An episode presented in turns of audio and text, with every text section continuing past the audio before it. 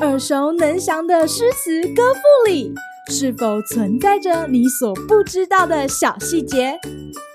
快跟着师傅麦恩居一起补充韵文当中的小惊喜！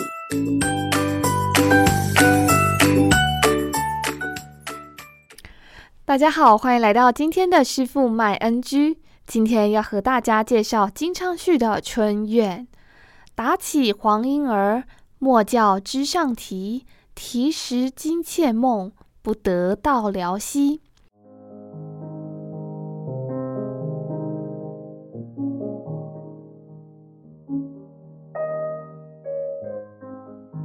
今天介绍的这位诗人金昌绪，大家或许不常听到。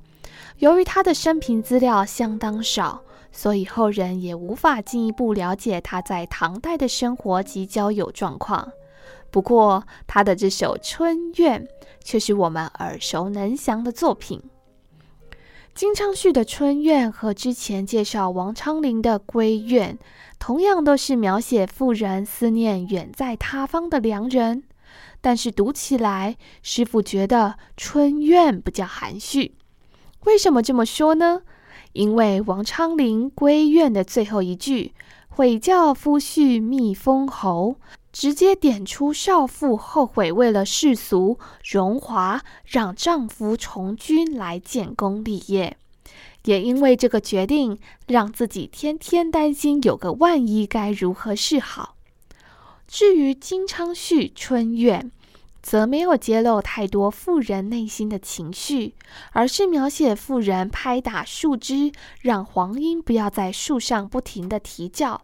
因为这些叫声会打断好梦，使自己无法顺利梦到良人所在的远方。今日 NG 点，这里的“叫”是使什么事情或让什么事情发生的意思，和“悔教夫婿觅封侯，不教胡马度阴山”的“教”意思相同。但如果为了符合诗的格律时，就有可能念成一声。不过不论怎么念，我们只要知道意思就好。这首《春怨》看似简单且有趣，但其中却蕴含了不少巧思。首先，诗人采用倒叙的手法，先从驱赶黄莺讲起，最后才道出妇人做出这个举动的意义，其实是想要让自己的好梦不被打断。其次，每一句都让人产生疑问。虽然下一句解答了上一句，但又生出了另一个问题。最后，夫人的好梦就算可以持续下去，真的能如她所愿的梦到在他方的良人吗？而良人为什么会在远方呢？这就留待读者们自行想象喽。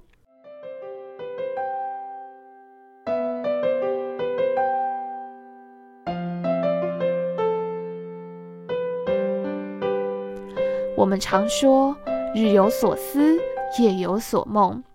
妇人和思念之人最快相见的方式，就是在梦中。为了维护自己的好梦，就连黄莺那好听的啼叫声都被妇人嫌太吵呢。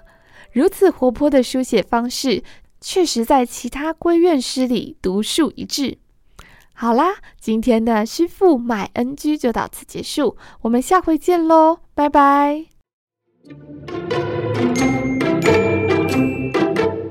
感谢收听今天的师傅麦恩居。想要了解更多有关韵文的趣味知识，请记得按下订阅键，follow 我们，让你的诗词歌赋不 NG。